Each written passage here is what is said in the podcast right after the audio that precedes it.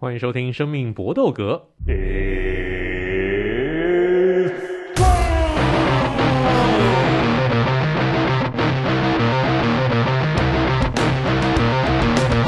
我们的 Podcast 专注在 UFC 和综合格斗上面。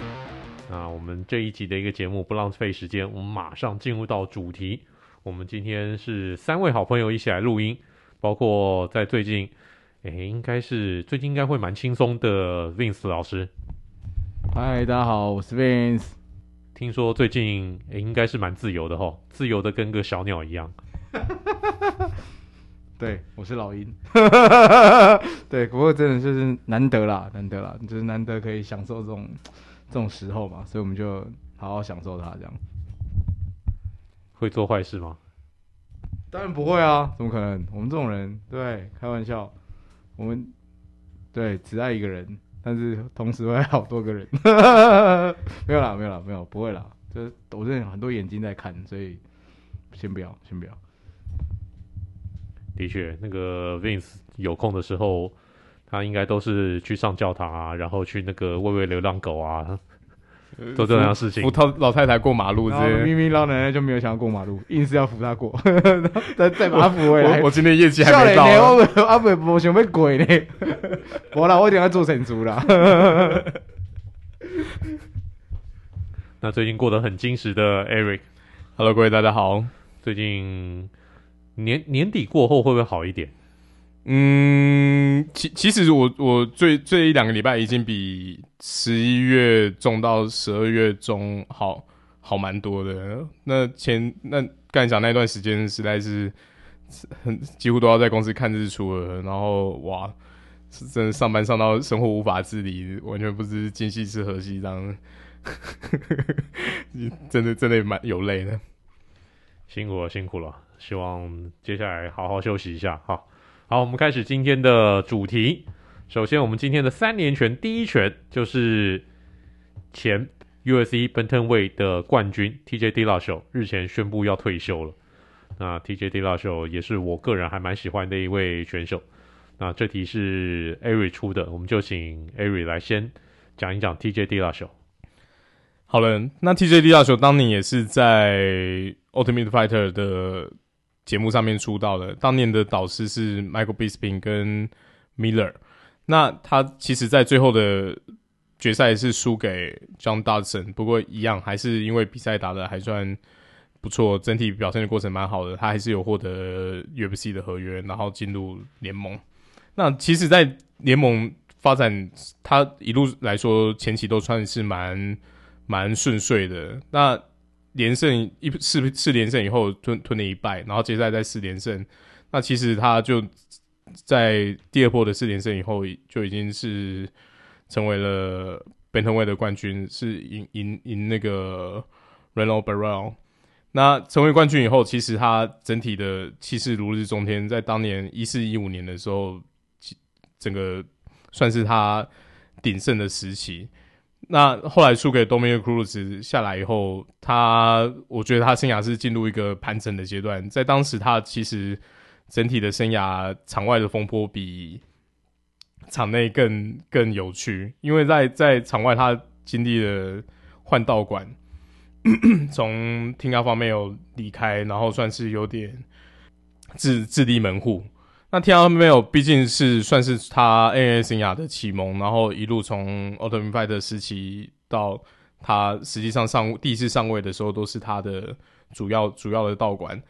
里面的创办人当初也呃 Urijah Faber 也是也是算是这小量级的佼佼者，所以在离开以后，其实两方面都是有一些距离，就各自都是有一些放话，尤其他当年的在道馆里面的师弟。Cody Garbrandt 更更是那个情绪反应完全不假辞色，当面看到也喷，然后在网络上也喷，接受访问也喷，就是完全就是把它叙述成一个鬼故狼。后来干脆就在那个 Ultimate Fighter 就把这两个人请人请成教练，对他们去去当教练那一年真的是火药味十足，你很少看到教练比那个学员还入戏的。基本上他每一每一回合在录节目录制的都是都想要自己下去打打一场那种感觉，就会觉得说哇，搞成这样。那那所以到后来 UFC 当年是顺水推舟，又在呃 Dominick Cruz 后来陆续伤退以后，有有一个腰带空缺，又安排了这两位选手来来打冠军争夺战。非常 TJ dillashaw 就用非常漂亮的表现打败了 Cody Garbrand，也那时候也让大家发现说，诶、他的下巴好像比想象中的软蛮多的。那虽然后来又再打了二番，就二番赢得更漂亮，连第二回合都称不上，在第一回合就被 KO。那其实那时候他就觉得说，哦，TJ dillashaw 这个选手在这个量级的地位是很稳固的。那他那时候后来就有往下去挑战一二五，那没想到在一二五这边就。对上 Henry 守护都栽了一个跟斗，而且那时候又被检验出有一个禁药的风波，那所以在一九年以后，真的被禁赛了两年，在二一年才回来对战 Corey s a n Hagen。那他对战 Corey s a n Hagen 那场也是一个算是其实是史诗级的对决，非常非常精彩。然后他整场比赛也在燃烧。那虽然最后是以分歧判定过胜，可是后来在下一场去。对上 Sterling 的比赛，你就发现说他整体的身体状况，他在比赛很前期手就脱臼了，那基本上是拖着一只手打完整场比赛，那内容来说非常的不理想，而且他实际上在比赛结束以后，他那个肩膀状况看起来是没有比有比想象中严重很多，所以在这这一阵子就全部退休了。那那我自己个人撇除他，我觉得他其实是一个。生涯来说，人设转变算很大的，因为其实，在前期还没发生第一次上位，还没发生后续这些风波，包括禁药，包括换道馆，然后跟跟前任东前任道馆的同袍在喷乐说话之前，他其实以前的形象是还蛮亲和导向，然后因因为他的脸型就是外国人比较少见的那种眯眯眼型的，嗯、所以他笑起来其实诶是是还蛮亲和的，结果没想到后来。这些事情以后，他就是变成一个 snake。Snake 在英文俚语，人家就会说你是小人，对小人，Baby. 就是是会一个会暗箭伤人，是会会会说谎的人的形象。然后他也就趁势用这个形象去继续经营他自己的生涯。他也就是觉得说，就走反派路线。对对，他就是在接下来就是我不演了，我不管是在场上的表现，我就把你压到底。然后在其他记者会你来追我，我也没有要再跟你客气。就是一个完全是大转变，那只是觉得我撇除在没那么多风波，我觉得最可惜就是他被禁赛这两年，嗯，真的就是最后的黄金期就这样消失了。所以我就不不得不的前几都在想说，你当初要是就在一三五好好打，你没有想要去去跨量级，又要把自己的体重再继续往下减，会不会就是更好一点？因为那个那个时候他其实是被誉为减重之神。对，减重非常非常的厉害，还有就就就有就有专题报道就讲他怎么样减重，那个减重的过程真的很夸张。对，所以就让他是是当在比赛场中是占很多优势，可是后来这个一一进要一两年以后，我觉得再回来以后，整个整个就崩了。对你，你年纪真的是运动员最大的敌人啊！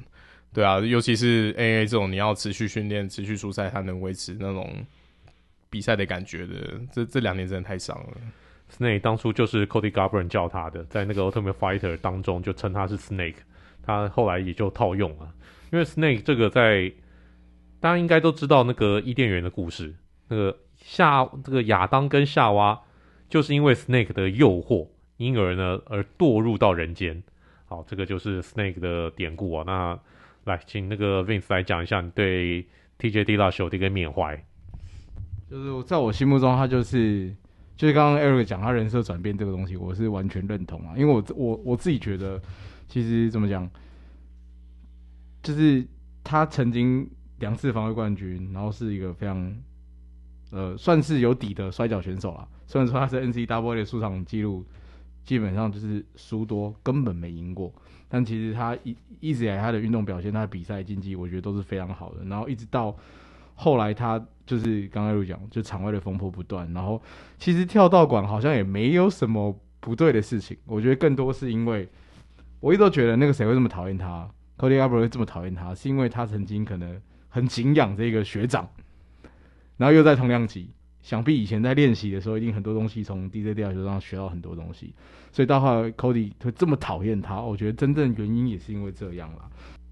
当然对于迪德来说来说，他就是继续经营这个人设，一直到他被禁禁赛。我真的觉得这两年就是真的是被偷走的啦。上一个人应该是韩国僵尸吧，就是他是被国家偷走的。就是我一直都觉得，尤其是 U.S.C，你你可以看到极少数，尤其是在小量级的选手，通常在三十五岁就是临界点，你很少再往上爬了。通常老了，你真的很难赢。然后你真的是打到后面，大家对你更多的都是情感上面的支持，因为你很难取得表现，因为它是一个你你是在高强度，然后高有氧的状态之下，你要被打哎、所以其实。真的超级难，除非是那种你说重量级的选手，你年纪很大的可能还多一点。那我自己觉得他在这个时候宣布退休，其实也合理啦，因为沈黑跟完那一场之后，他的表现是真的很明显有落差了。我觉得就就该下去了，所以就是就大概是这样。我我我也觉得就是很可惜，但是其实这也算是不完美，也算是一种一种完美吧，大概是这样。他他生涯也不会说不完美啦，他上位过两次、欸。对了对了，我刚刚讲 他他拿过两次，只是说只是说，如果你以结尾，对，就是他当初如果不要去，他如果顺顺的过，他说不定不止这两次啊。就就是我觉得搞不好就是一三五的 Great Ball Time，甚至对，就是大家可能会讲到王朝的时候，会讲到 DJ 第二球的王朝，可是他的王朝没有被建立吧？一般来说，我们会认为三次或者几次防御之后，你才去建立这个王朝。可是他显然断掉，就是因为他可能太贪心了，或者什么的，然后你。你曾经被捧到天，然后你当然会被弄到地上去，所以我自己觉得这个其实是有一点点可惜的。好，不管怎么样，我们祝 TJ Dillashaw 你未来在下一个人生的一个阶段能够这个一切顺利。好，我们接下来今天的第二拳，我们要来谈一下 James Cross 他所发生的风波。James Cross 是一位前选手，后来转教练，非常的成功。不过最近呢，他是因为这个诈赌的一个风波，或者是涉赌的一个风波。而被 UAC 给禁赛，那这这题呢，还是 Avery 所出的题，我们还是请 Avery 来介绍一下这个事件的始末。好的，那这个事件始末就如同伟霆哥讲的，James Crossy 在呃选手生涯结束，然后当教练以后，他其实在教练的评价甚至比他当初当选手的时候声望更高。那这个事件的起因就是在之前一场 final 的复赛，他底下的选手 Darren Miller 也是算是一个一个工作马型的老将，在复赛出战中国选手沙伊兰。那在开赛一分钟，就是因为膝伤被 TKO。那本来大家都觉得说啊，可能嗯临时顶替嘛，然后状况不好，就就也是在所难免。可是因为很多网站发现说，蛮多蛮多。赌博网站都有不正常的金流是压在沙伊兰身上。那通常你你是一个复赛等级，而且就是一个算是一个小咖的卡斯，你你不至于会有这种这么大的这么大这么大的压注。那所以后来就发现说，赌博公会就跟相关执法单位调查，发现 Close 也就是有刻意买命的这上市，然后甚至他自己还有去买对对手，就是有有有在操作比赛的感觉嘛。那所以现在 Miller 就已经被 UFC 解约了，那 Krause 也被 NSAC 禁赛并接受调查，这完全就是一个打假球的概念啦。因为他他就是简单来说就是操作人家对于这种临时接阵比赛的预期心理嘛，大家都会预期说你本来临时接阵状况就比较差，所以你输也是难免。可是他重点是他自己身为一个教练，他没有把完整的比赛揭露，而且更重要的天条是他还自己有去。涉涉及赌注，那对于比赛的公公公平性，还有整体的比赛的精彩度，就是需要打上一个问号。那当然，UFC 对于这种事情的态度一定会很明确，因为基本上，我觉得 UFC 他自己不会不明白这种事情的严重性，因为他自己的母集团主法跟几个大老板就是在赌城起家的，那他们可以知道说。那他们现在的 UFC 也跟 DraftKings 啊几个大的投资网站都是有合作，那那当然会理解说，你这种盘口要是比赛的公平性受到影响，对对于整体的金流，还有对于这个联盟的营运都会是后患无穷。那所以说他现在的做法就是算是有点杀鸡儆猴啦，除了把这个砍掉以后，甚至他是直接 ban 了 Glory NLA。那 Glory NLA 在道馆里面。可能不是像听啊，呃，刚才比如说像 American Top Team 啊，对 ATT 或者是 Keep Boxing Academy，A.K.A 那种最顶级的。可是我觉得其实也不是小道馆嘞、欸。所以，所以我们这个题目前面介绍了个始末，后来后面就我想来分享一下它里面出现过的选手。那像刚才我讲到的 Darren Miller 这个工作马老将，Cross 以前也是嘛。然后 Brandon Assassin Baby Moreno 以前也在这个道馆训练，还有 Jason Witt、Tim Elliott，这些都是在量级里面算是比较中间等级的选手。他们其实选手量级呃分布是比较偏男生，而且比是比较偏向可能一三五到一五五左右这一段的选手，其实收收蛮多的。那对啊，所以我只是想，我觉得我们这一期节目好像有点。NLA 一周看的感觉，都都都在讲一些花絮跟八卦。可是这一条新闻，我觉得大家是应该看到之后可以思考一下。你不管什么职业运动牵扯到赌，嗯，基本上就是一定一定不会会需要很严肃的去看待啦。比如像大联盟的 Pete Rose，当初他宣称他自己是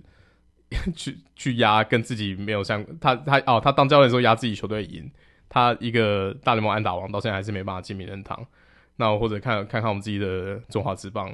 因为因为赌博案，你去绑绑绑球员损失损失掉多少？可是可是台湾不一样哦，台湾的玩法不一样。那个雨刷案，那个他现在还是议员哦，他妈他也是有选上，盖老师偷喷一下。台湾有台湾的玩玩法嘛？对啊。可是我的意思是说，你雨刷还第一高票，对那个选区在第第四选区第一高票。那那。不管怎么样，你你职业运动，假设你的公平性跟你的真实性被人家质疑的时候，你就不会有观众会想看。其实职业运动跟赌绝对脱不了关系，嗯，对啦。但是联盟呢，或者说这些事实上盘口庄家，他们现在要做的是，我要保持这个运动的公平性、公正性 （integrity），嗯，这个呢非常的重要。就是你们其他的赌客尽量来赌。没有关系，但是呢，自己在这个运动产业里面的人不能赌，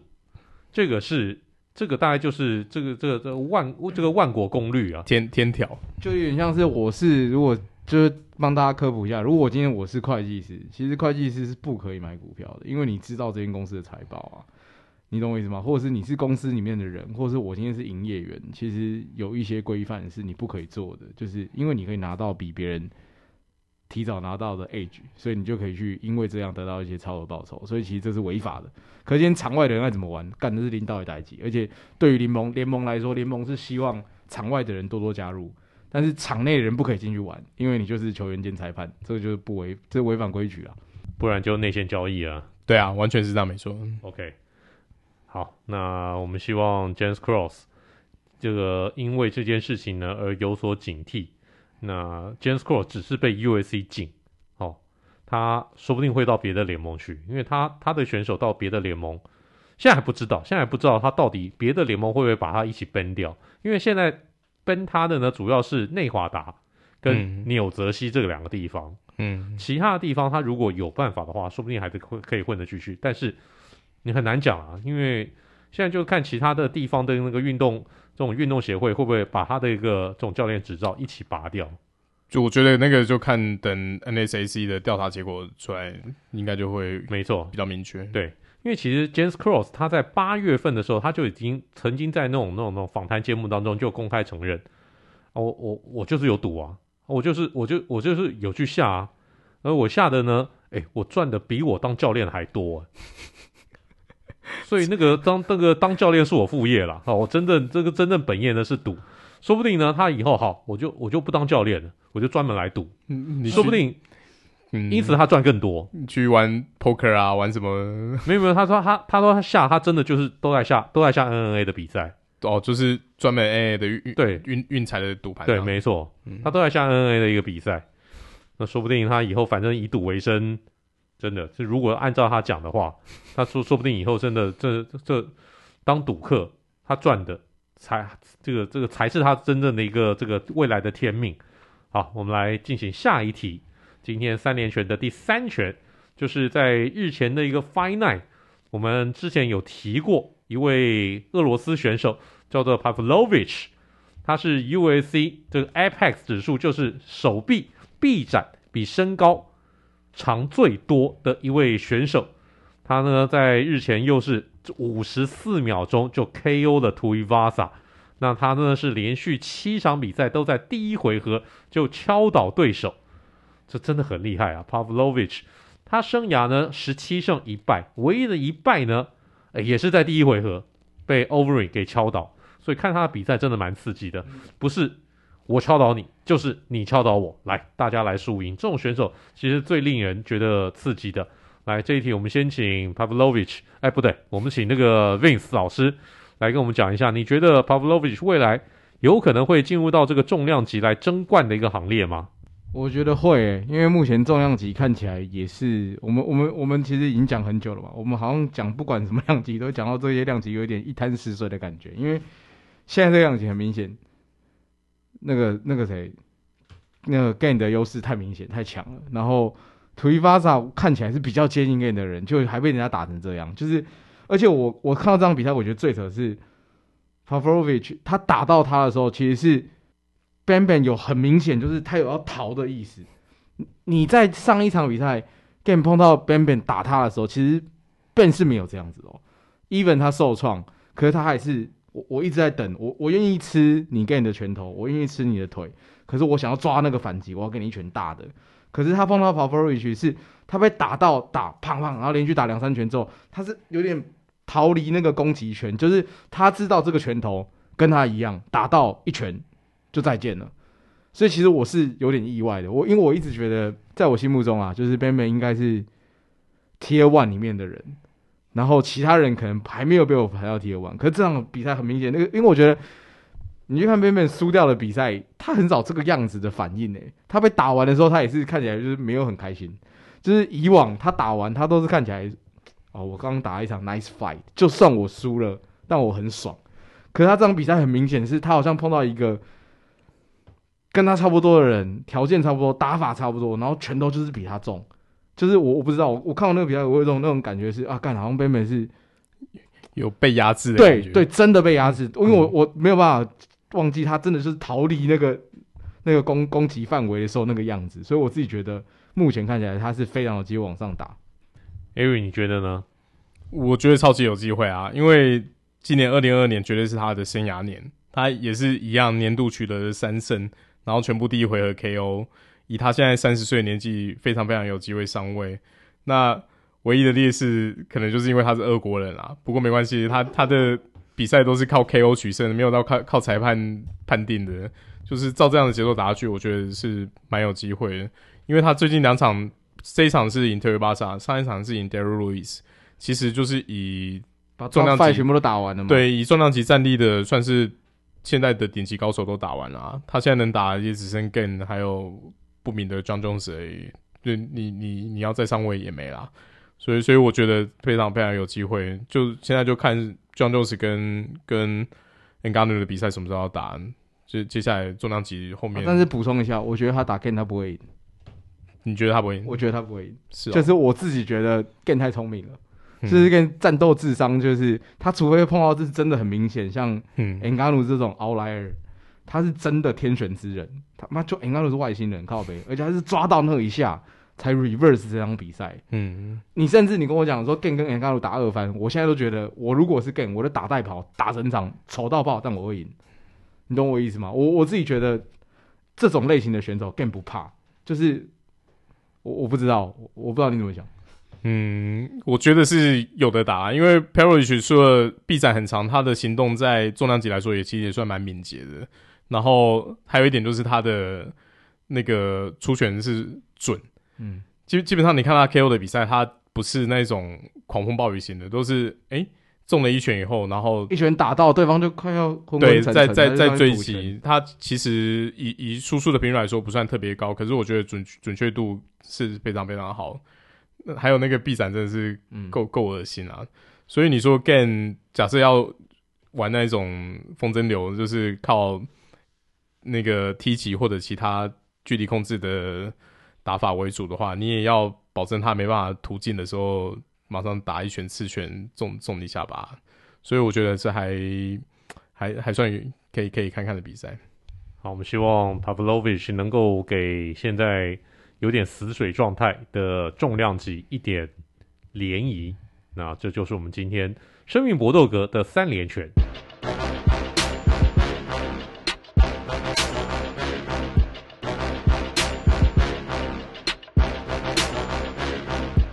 今天的 UFC 小尝试，那在上一在之前的 Fight Night，Kevin Holland 金价摩后兰摩好小，真的的居然是他们的这个角落的教练呢丢出了毛巾来弃赛。因为真的被汤姆森打得太惨了，被 Wonder Boy 给差点整容，所以呢，我们这一集的一个小尝试，我们就来谈一谈之前 UFC 还有哪些这种角落直接丢毛巾来弃赛、来放弃比赛的一些潜力。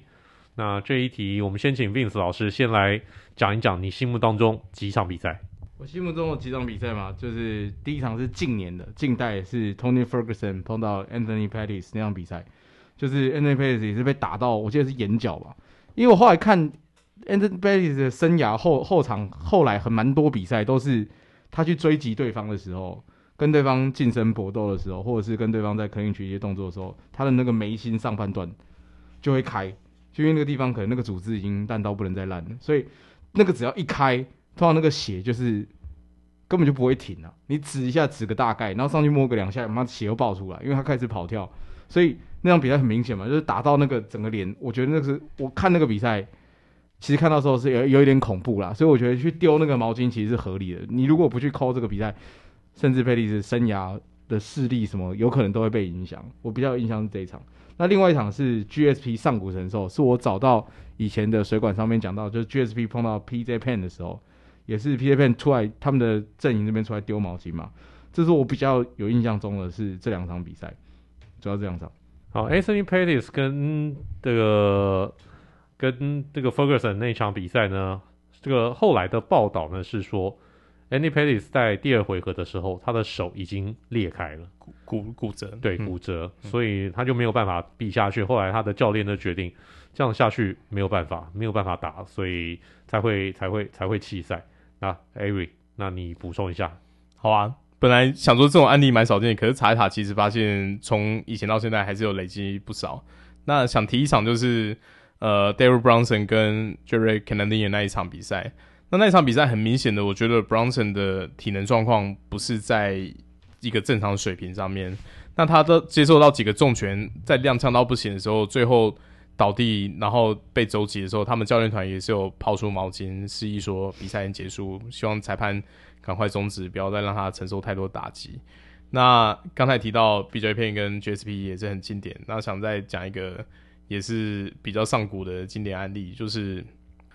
Ken Shamrock 对 Tito Ortiz 的一番战。那当年的 Tito Ortiz 也是一个算是轻重量级暴力狂。所以 Ken Shamrock 虽然是也是一代名将，不过那场比赛基本上也是完全被整容了。那所以在第三回合到第四回合的中间的空档，他们阵营也是觉得说他其实已经虽然没有被 KO，可是真的状态已经差到不行，吃了太多伤害，所以他们那个 corner 也是示意说要放弃这场比赛，让让这场比赛结束。比较经典就是他们这场比赛算是他们一个。Rivalry 的开端，那这两位传奇在后来还是在接连打了两番，他们总共打了对决三次，可是很遗憾的，Kevin Shamrock 是全部都被压制。那 Tito Ortiz 这个选手传奇就是在于说他的 Rivalry 有够多，他跟 Kevin Shamrock 有有恩怨，然后跟跟那个 Chuck Lindell 也有恩怨，就是基本上他当年就是专门在做那种。跟大家输牙的角色，而且他没有在排斥说你你对就对决复数次，你基本上打过一次，你觉得有哪边哎不是很满意，想要继续打，他也都是会奉陪的。我觉得算是一个 很也是够够传奇的啦，是是可以讲说是 UFC 第一代的经典的反派角色。的确，真的是第一代的一个反派角色。大家想想一下，如果你没有看过他以前喷人的话，你想想看，Conor McGregor 怎么喷人？差不多 Tito Ortiz 就是这样子一个喷法，也喷得很凶。那我稍微补充一个好了，就大家讲的都是男生的，我讲一个女生的。在 Fight Night 197的时候 Andrea 这个 Andrew Lee 人称 AK 四十七的 Andrew Lee，他对上墨西哥选手 Cavillo，结果在经过两回合的恶战以后，很明显的都是 Andrew Lee 取得优势，但是他并没有把 Cavillo 给击倒。那所以呢，这个卡但 Calvillo 这个脸上已经也是开花开很很多地方，所以等到那那那第三回合，Andrew Lee 他其实。诶，他的一个教练团还是说不行，第三回合我们为保险起见，你还是要努力的出拳，最好把他打倒。那结结果呢？后来他他那个走出，他走到那个擂台上准备要打的时候，卡维尔他他还坐在那个角落。后来这个裁判就去问，哎，怎么样？还要不要打？卡菲尔那边角落就说不行了，他不行了，他一直坐在那边，他根根本连出来都不想出来。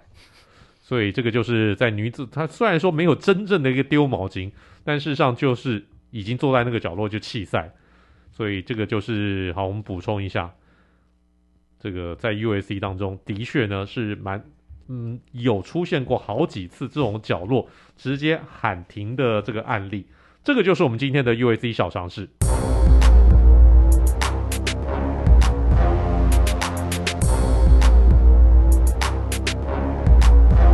今天的词曲只应天上有，我们来介绍一下 Tai Tuivasa Ben Ben 他的出场曲，他选用的是这个一代流行女星 Nelly Furtado 他的一首歌，叫，他这应该算他的名曲之一啊，叫做 I'm Like a Bird。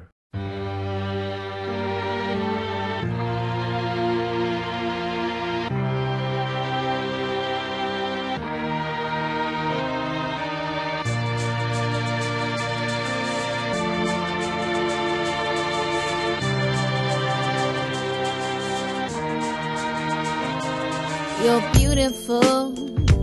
that's for sure. You'll never ever fade. Tuivasa 如果真的是鸟的话，应该也是一只胖鸟，愤愤怒鸟。也是也是会喝啤酒的鸟。来，我们请这个艾瑞先来介绍一下这首歌。好啊，那会选这个来介绍，就是是看到他选这首歌当进场曲，真的太违和了，就是这个可以聊一聊。那 Nelly Furtado 她是一个加拿大女歌手，她个人是葡萄牙裔的移民，那所以她自己的第一张专辑就是两千年发行的《Wow Nelly》那张其实就大红。那这她当年凭着这张专辑的《I Am Like Bird》这首单曲就得了格莱美奖最佳流行女歌手，所以算算是第一张专辑就已经声势大好。那她的专辑就是其实在。这张专辑的风格是比较偏向民谣，然后比较偏向轻摇滚。那这这首歌的歌词里面，其实也聊到很多，就是有点像，就是怀春少女对于生活啊，对于感情啊，就是各种方式、各种生活美好层面的憧憬。那基本上就是一个非常非常少女氛围的歌 歌曲。但他自己个人的，因为也也是因为他移民的因素，所以他的咬字的唱腔。英文其实跟一般的呃纯英语系的女歌手听起来是比较不一样的。那她这个歌手比较有趣的就点就是跟刚才讲到的 TJD 大学有一点异曲同工，她的生涯的风格也是有大转变。因为她零三年发行的专辑叫《Folklore》，就故事书中文翻译故事故事书这张专辑市场反应并没有很好，当然因素可能是他。当时所在的唱片公司准备要被环球并购，然后所以整个那个宣传的力道并没有特别强，所以他下一张专辑零六年出的叫《Loose》这张专辑以后，他就把自己的形象转变成一个都会轻熟女，而且是非常性感的，跟他前期的那个民谣跟轻摇滚完全不一样，就从学生妹变成了酒店妹，也也也不至于酒店妹啊，制制制服店是。那那这张专辑在零六年是算是年度专辑等曲，里面里里面的 Perm i s c u s 跟 Man Eater 还有 Say It Right 这几张单曲基本上都是在排行榜赫赫有名的。这这张专辑在当年是由知名专辑制作人 Timberland 整张制作，所以你那时候在听的时候，你有一些节拍啊，还有他一些和声的创作，你会就会发现说我们。完全是 Timbaland 的 style。那 Timbaland 这个这个制作人在两千年代初期到呃中期，大概到呃，二零零五零六到二零一零年是他整个生涯的高峰。你基本上那时候所有流行乐界，不管哪一个歌手，他跨刀或者是制作的专辑不计其数，而且都非常非常大卖。那那他也成功的改造了 Nelly Furtado 的形象，让他变成一个比较性感偶像。那那这张专辑一直到现在，你再回头去听，你就会发现说，哦，原来这些单曲是这么知名的。所以他也在零零七还是零八的时候，又推出一个有点算是 deluxing，就是威力加强版。前面这张专辑已经很棒了，我再再补一些单曲，然后再再再再推出一个版本，还是在世界还是卖翻。那零六年代到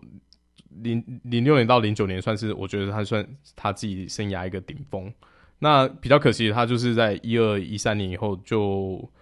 比较没有在固。固定推出新作品，然后后来也比较转成像独立型的歌手，然后又慢慢回到自己生涯前期的轻摇滚跟民谣的风格。可是他不管是在什么风格，你都会觉得说他都可以唱出属于他自己的特色，其实蛮有实力的歌手，而且他现场的功力也我觉得也算蛮好的。呃，因为他在大概零零零零六年那时候有帮他那个葡萄牙国家队。唱那个世世足的那个代代表队的歌曲，然后也在一些那因为那个年代很流行一些大堆头的演唱会，就是 Live A 啊或者什么，在那个年代都很常会，比如说在 O2 Arena 或者什么办那种大型演唱会。然后其实那大型演唱会就很残酷，因为你可能各个天王歌手都上来唱一两首歌就换下一个，那你如果从头看到底的话，你就会发现说。有一些天王歌手，哎、其实 live 是不太行的，因为你是一连串这样比下来，没有比较没有伤害嘛，你就会发现说，哦，哪些是现场能唱，哪些不能唱。那那时候我刚好青少年时期有机会看到几场 Nelly Furtado 现场，我觉得他其实是现场实力蛮好的。那也推荐大家可以听看这些歌手歌，然后想象一下 Tuivasa 配这首歌在休息室跳舞的画面，应该会觉得蛮开心。那 Vince，你能想象这个画面吗？我觉得，如果你是直接去想说这首歌是格斗的进场乐，你很难想象。可是如果你是一个有在观察，就你本来是 Tuivasa 的拳迷，你就觉得好像蛮合理的。就是就是 Ben Ben 本来给人家的人设就是这样，他就不是他给人家的，他他一直以来上擂台，就是你看他赢的也好，就是妈用那个超臭的鞋子里面喝酒。就是他感觉是来爽的，你知道吗？所以我，我自己都觉得他跟大多数的格斗出场乐不太一样嘛，动不动就是杀你全家，然后请支援输赢啊，就是我我他妈要赢啊，怎样怎样，我让你觉得很冷啊，让你寂寞觉得冷，就是风格就一直都不一样。我觉得这首歌就很适合 Bam Bam 的人设，就是我就是来开心的，我要么就是超开心干掉对方，或者被对方干掉，但是怎么样我都很开心，所以我就觉得很像他的人设啦。然后他也是。就是，当然这一场他输输输给那个 Pavlovich 的时候没有，可是他上一场我超记得他输给 GAN 的时候，那个赛后其实那个是非常欢乐的，因为我记得 GAN 有跟全场的观众讲说，这个是我的兄弟，然后 Tuivasa 这跟晚上贡献了一个非常赞的比赛，然后全场都替 Tuivasa 欢呼，然后 Tuivasa 来说，就是今天晚上他觉得跟 GAN 打那场比赛，他觉得很爽。我觉得就是 Benben 在这个联盟的，我自己其实是算是有被他圈粉。就是我自己觉得，我蛮喜欢这种风格，就是他真的就是很爽，他就是来享受的。然后他这就算他输了，你你也觉得好像他迟早会 bounce back。所以我自己觉得，嗯，这是蛮适合他的这样。好，所以本这个 Bam Bam 选用这首歌，乍听之下好像不怎么搭，但事实上就像 Vince 所说的，你实际想象一下 Tuivasa 的一个特质，那这首歌再适合他不过了。但 Tuivasa 其实不止一首出场曲，没关系，有空呢，我们以后再介绍 Tuivasa 其他的出场曲。等要有机会的话，这个就是我们今天的生命搏斗歌。谢谢各位朋友们的收听，到了说再见的时候，来 Eric，See you next time，Vince，大家拜拜，Good fight and a good night。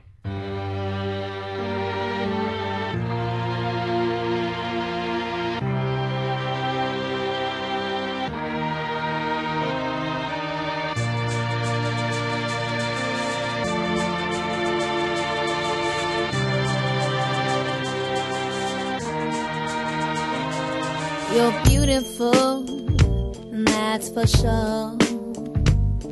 You'll never, ever fade. You're lovely, but it's not for sure. I won't ever change. And though my love is